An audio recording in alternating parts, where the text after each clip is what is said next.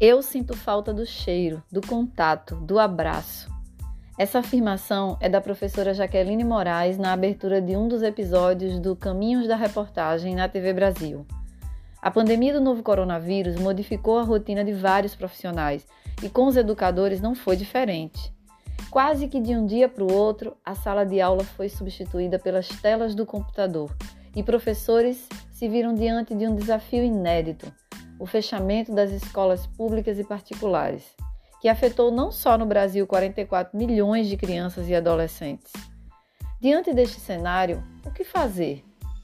Alguns questionamentos fizeram parte da vida desses profissionais durante meses.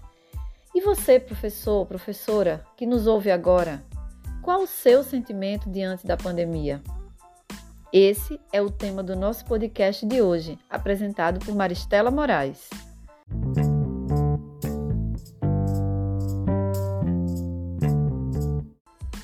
O fechamento das escolas não representou o fim das atividades escolares.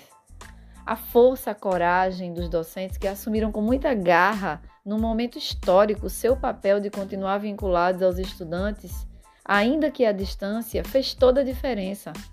A pandemia também trouxe as desigualdades sociais, mais evidentes, porque nem todos os estudantes têm acesso à internet e a computadores, celulares para a realização dessas atividades e durante a pandemia isso ficou mais evidente. Além disso, o impacto emocional, ansiedade, cansaço, sobrecarga, estresse, confinamento também fizeram parte da rotina dos professores. Mas houve também a reinvenção da profissão professor. Apesar de tudo, os professores passaram a despertar para habilidades que antes ou estavam adormecidas ou jamais fizeram parte do seu escopo de trabalho descobriram-se, embora professores, também aprendizes. Diante do coronavírus, foi necessário nos reinventarmos. A pandemia mudou o cenário mundial e aqui no Brasil não foi diferente. Mas como conciliar a vida pessoal, trabalho e todas as intempéries que citamos anteriormente, especialmente as psicológicas?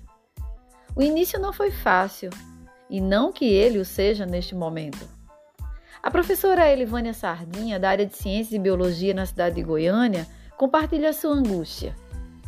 Existe a dificuldade em aprender a utilizar novas ferramentas e o fato de muita coisa ser cobrada em um curto período de tempo. Sobre as novas tecnologias utilizadas, por exemplo, eu posso citar o fato de que muitas pessoas têm facilidade em falar com multidões, mas falar para uma câmera é algo totalmente diferente e desafiador. Essa fala nos mostra a tamanha dificuldade em lidar com as famosas TICs, tecnologias da informação e comunicação, do despreparo de todos nós para aprender a lidar com algo novo, aplicá-lo e em curto espaço de tempo. Mas vamos ver se podemos tirar algo de positivo diante de tudo isso?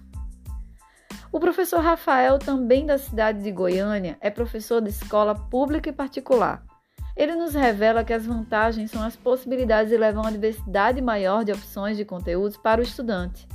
É possível ensinar sobre um assunto e ir bem além do livro e caderno. Já o professor Vinícius, da cidade de São Paulo, nos diz que aprender as novas tecnologias aproxima os professores dos alunos, chamado por ele de novas gerações. Além disso, ele pontua que o fato dele morar na maior cidade do país faz com que não se precise acordar tão cedo e enfrentar o trânsito para chegar ao local de trabalho. Segundo ele, está conseguindo manter a rotina como professor, concentrada no período da manhã e aulas à tarde, duas vezes na semana.